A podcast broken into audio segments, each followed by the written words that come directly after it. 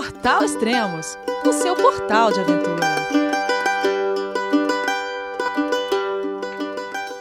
Bom dia, boa tarde, boa noite. Bem-vindos a mais um podcast do Portal Extremos. Esse é de número 50. Hoje vamos conversar com a Kika Bradford e sobre o ATM do Rio de Janeiro. Oi, oi Kika, tudo bom? Oi, Elias, tudo bem? Boa tarde, pessoal. Boa noite, bom dia. Obrigado por nos receber. E... Obrigada a vocês pelo espaço aí. Ah, legal. Ah, Para quem não te conhece, fala um pouco sobre você, sua carreira, como tudo começou. Bom, é...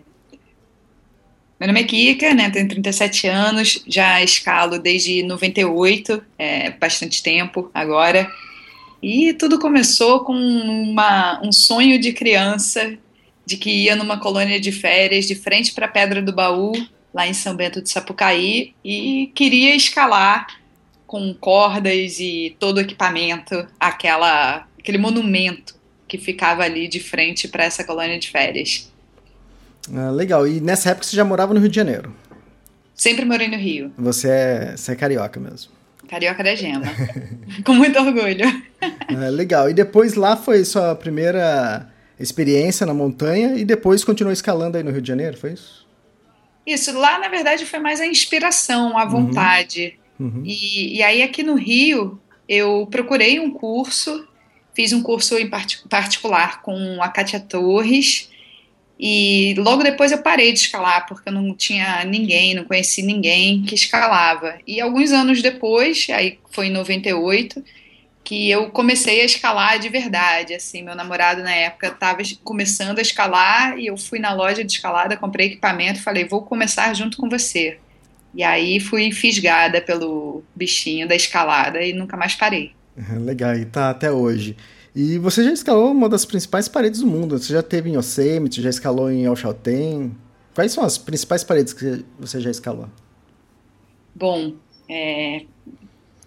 eu acho que por aí são, são as principais. Eu acho que a, a escalada do El Capitan com, através da Via Salatê foi uma grande conquista, uma superação. Cinco dias na parede, foi muito legal umas escaladas que eu fiz no, no Parque Nacional Grand Teton, lá em Jackson, nos Estados Unidos também, foram, foram muito marcantes para mim. Foi um início de um, uma escalada alpina, um descobrimento de quem eu era na escalada e vias muito, muito interessantes, como uma que é chamada South Buttress Ride, que era no Mount Moran, muito legal.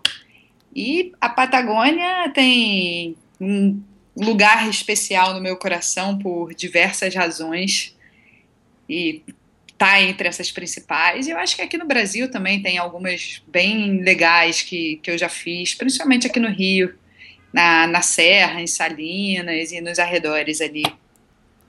Ah, legal. Além de escaladora, você também já foi guia profissional. Como foi sua formação e quanto tempo é, demora para você se tornar um guia? Bom, é, a minha formação foi muito voltada para a sorte. Eu conheci uma pessoa que me viu escalando e me ofereceu um emprego lá nos Estados Unidos. E, na verdade, a gente tinha um, uma proximidade muito grande em termos de como a gente via a escalada e do que, que era legal fazer na montanha, o que, que era seguro, e ele me ofereceu essa oportunidade que foi o pontapé inicial para me tornar guia profissional. E aí trabalhei como guia durante seis anos, primeiro lá, e aí quando eu voltei para o Brasil, é, criei uma empresa aqui, a Aribira, e trabalhei durante um tempinho, mas já saí um pouco dessa vida, acho que em 2007, 2008, eu comecei a me afastar, continuei um pouco ainda através da, da dos cursos que eu ministrava para uma escola de atividades ao ar livre e liderança, uma escola americana chamada NOS. E agora, atualmente, estou bem afastada desse ramo de guiada, né, de trabalho profissional na, com a montanha. Estou mais voltada para a parte política, de organização de esportes. Ah, legal. legal. É, na verdade, quando a gente fala escalada, escalador, escaladora, é bem abrangente, né? Como você se define como escaladora? Eu acho que eu sou escaladora de aventura. assim, é, é o que eu realmente gosto na escalada, assim. Eu escalo um pouco de tudo, menos escalada esportiva, menos boulder, menos assim, é que não é que eu não escale isso, assim, é muito pouco que eu escalo. Escalo vias mais longas, mais paredes, e quanto mais aventura para mim, mais eu me divirto. Quanto mais perrengue, que é como a gente chama aqui no Rio, aquela escalada que ninguém quer fazer porque vai ser difícil, vai ser complexa, vai ser. É, você vai sair toda suja, arranhada, é que eu mais gosto. É mais ou menos uma, uma escalada de uma, uma longa expedição, né? Não é, não é apenas é, chegar na parede próxima e escalar. É, seria como, sei lá, é o capitão que demora vários dias para chegar no cume, ou em Alchalten, Fitzroy, que, que também não é do dia para noite que você chega no cume. É mais esse seu estilo? É uma escalada de expedição de, com mais tempo, duração? É, eu acho que não necessariamente é voltado exclusivamente para o tempo, né, para a duração dessa escalada, mas para a complexidade, uhum. para aonde ela está localizada, e geralmente uma coisa está ligada à outra, porque sim, quanto mais complexo, mais tempo você dura para escalar, né? E quanto mais longe ou mais remota essa escalada, também mais mais tempo você vai levar para acessar a base, para fazer a escalada e para descer.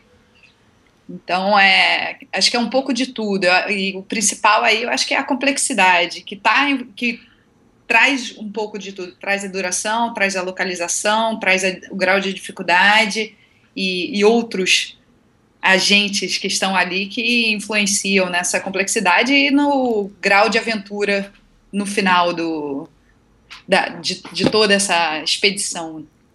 Ah, legal. É, sobre a escalada do Fitzroy, que teve o um acidente, você estava escalando junto com o Bernardo Colares, que teve um acidente que, onde o Bernardo faleceu. A nossa intenção aqui não é falar sobre acidente. Quem quiser saber isso, a a Kika já escreveu uma carta aberta, nós temos publicado no, no Extremos, então se você quiser ler, é só pesquisar, fazer lá no busca, procurar que você vai encontrar. Mas três anos depois, que já se passaram, o, o que, que isso mudou na sua vida? Que lição que você tira disso? O que, que, o que, que te fortaleceu na sua vida depois desses três anos desse acontecimento? É uma pergunta bem complexa e acho que poderia ficar falando aqui durante horas, né? Eu acho que um, um evento desse porte, dessa magnitude, né, assim, traumático mesmo, ele, obviamente ele causa consequências de diferentes níveis, né, assim, começa, para mim, o que, que aconteceu, assim, houve um, um, uma tentativa de me redescobrir, e, na verdade, não só uma tentativa, foi uma necessidade, e nessa redescoberta, uma das coisas que, que eu busquei muito foi o meu não afastamento da montanha, porque certamente o caminho mais fácil era parar de escalar. Era, assim, o primeiro ano foi muito difícil estar na montanha, não ter o medo, não ter uma angústia muito forte, aquela quase certeza de que vai acontecer algum acidente. E, e foi um trabalho interno muito grande que eu tive que fazer para realmente não me afastar, porque a escalada é muito importante na minha vida. E eu não queria perder tudo que tem de bom que vem das montanhas, tudo que tem de bom que vem da escalada e da descoberta pessoal que ela proporciona. E, e, eu acho que esse processo todo assim acabou também me fazendo me redescobrir como pessoa fora das montanhas. Me mudou um pouco a minha perspectiva de vida, mudou, acho que eu fiquei uma pessoa muito mais empática tinha mais dificuldade de, de compreender os outros, ou, ou mesmo assim de aceitar algumas, algumas limitações e, e particularidades de cada um. E eu acho que hoje em dia eu tenho um, um poder de tentar não julgar os outros e entender mais, muito mais desenvolvido em mim. E assim, me motivou também para me dedicar mais a, a, organização do montanhismo, eu já trabalhava na organização do montanhismo anteriormente, fortemente também, junto com, com Berna, junto com Silvério. E depois disso, eu acho que tive uma motivação a mais aí. E o que se traduziu um pouco no que foi a Semana Brasileira de Montanhismo, na, em 2012, que comemorou os 100 anos de montanhismo, que aconteceu aqui no Rio. Ah, legal. Acho que é mais ou menos isso mesmo e realmente, como você falou, não tem como não mudar, né, depois de um acontecimento desse. E hoje em dia, quais são suas ocupações hoje em dia? E eu faço um pouco de tudo. eu sei que você é vice-presidente da CBME, que mais? Vai falando. Pois é, sou vice-presidente da CBME, que é a Confederação Brasileira de Montanhismo Escalada, vice-presidente da FEMERGE, que é a Federação de Esportes de Montanha daqui do Rio de Janeiro, eu trabalho como diretora executiva de uma organização latino-americana que é o Acesso Panam, que é uma organização voltada para trabalhar a conservação das montanhas e também a garantia de acesso e a liberdade da, das pessoas poderem utilizar as montanhas e se dedicar e praticar sua atividade ali naquela, naquele ambiente. E fora isso, assim, eu também trabalho com tradução, interpretação e um pouquinho ainda de, de consultoria na área de desenvolvimento humano, em particular em programas experienciais, em que se utiliza de experiências, né, de atividades para poder ser desenvolvido e trabalhado o, algumas habilidades interpessoais, como liderança, comunicação, o gerenciamento de tempo, de risco e outras. Ah, legal. Vamos falar um pouco da TM. Em primeiro lugar, não é todo mundo que entende o que é uma ATM. E outra, ATM a gente ouve falar em todo lugar. Em todo o Brasil a gente tem uma ATM, fora do Brasil também tem. O que é uma ATM e, a, e vamos falar da ATM do Rio de Janeiro. Bom, a ATM é a abertura da temporada de montanhismo. É um evento que começou aqui no Rio de Janeiro há 27 anos atrás. E anualmente a gente tem promovido esse evento que ele celebra o início da temporada mais propícia para a prática de montanhismo no Rio. E como se tornou um evento bem clássico e tradicional do montanhismo no Brasil, começou a pipocar, né, a, a serem reproduzidas outras ATMs, outras aberturas da temporada em diversos lugares do Brasil. E agora o Rio de Janeiro é só uma delas e possivelmente a maior aí tanto pela pela quantidade de anos que a gente tem e até mesmo pelo pelo apoio que a gente consegue aqui da prefeitura e de outros apoiadores essenciais para a gente poder fazer um, um, evento bem bonito que apresenta o montanhismo para o público em geral e, e promove uma confraternização entre os montanhistas e os escaladores aqui do estado e de outros estados também que vêm confraternizar junto com a gente. Legal. Quando que vai acontecer essa TM? Ela acontece dia 26 e 27 de abril, sábado e domingo. Ah, legal. E quais os eventos é, que acontecem nesses dias? Bom, dia 26 a gente está com uma, uma atividade inédita que é o montanhismo social. E, um, e esse montanhismo social ele é um dia que ele vai ser bem dedicado a apresentar o montanhismo e apresentar os princípios do, do montanhismo brasileiro, muito ligados à conservação e, e ao cuidado do meio ambiente, para um público que ainda não é montanhista. Vai ser uma grande oportunidade para esse pessoal é, participar de atividades organizadas com um grau de segurança bem é, tranquilo ali e que promove assim um super bem-estar e um contato com a natureza e contato com as outras pessoas também muito próximo. E é gratuito. Aí, além de gratuito, é também vai, vai estar acontecendo o dia inteiro, no sábado, dia 26 de abril, ali na, na Urca. E fora isso, no próprio sábado tem algumas outras atividades, a gente tem workshops de, dedicados a uma melhoria da capacitação nos próprios montanhistas, então são workshops de segurança e tem também à noite tem a palestra com o Bier e o Silvio Neto da série Montanhistas e tem o Cine Montanha na Praça com dois filmes, o Geração Lendária e Montanha Dilapidada, a face norte do Petit Dru. E no dia 27 a gente tem a continuação do Campeonato Brasileiro de escalada na modalidade de boulder, que já havia acontecido, começado no dia 26 e vai culminar no dia 27 com as finais e com algumas outras categorias. Vai ter o, o Festival da Montanha, que também começou dia 26, mas que fica mais forte ainda no dia 27, com uma presença mais massiva dos montanhistas e dos clubes e centros excursionistas do Rio de Janeiro. Tem oficinas de segurança e continuando também o estande cultural, e nesse estande cultural a gente disponibiliza diversos livros, diversos DVDs, vai ter inclusive um lançamento de livros também. Ah, legal. Ah, para quem está ouvindo, está percebendo que tem opção para todo mundo, né? E para todos os gostos.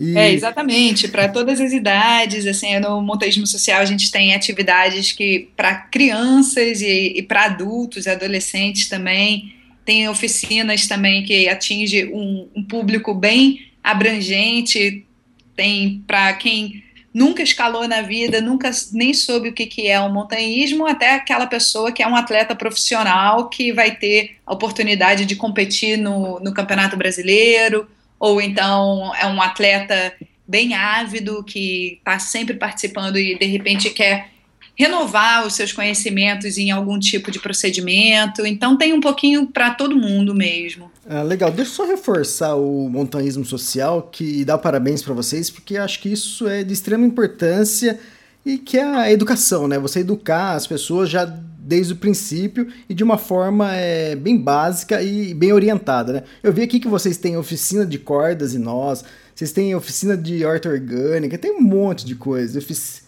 que mais? Oficina de acampamento, oficina de plantio de árvores. Vai ter muita coisa, né? Então, e a, esse é o primeiro ano da, do montanhismo social de vocês, né? Isso. Uma pessoa que está na, na coordenação do, da comissão, na verdade, na comissão organizadora da ATM desse ano, o Alexandre Charão, ele veio com essa ideia que ele presenciou e é uma coisa parecida em Chamonix, num evento que ele participou lá, e falou: olha, por que, que a gente não faz uma coisa voltada exclusivamente para quem ainda não escala, de repente para um público mais jovem, oferecendo oficinas de introdução, oficinas de educação ambiental também para esse pessoal conhecer um pouco mais o montanhismo e os nossos princípios. E a comissão abraçou a ideia e estabeleceu diversas parcerias né, com, com diferentes organizações, com o Instituto Mulher que Mateiro, que vai fazer um, uma trilha interpretativa e, e, a oficina de horta orgânica, a Agperge, que vai oferecer a parte da escalada, de introdução à escalada com batismo para aquelas pessoas que nunca escalaram, poder experimentar a escalada com, com todo o equipamento de segurança.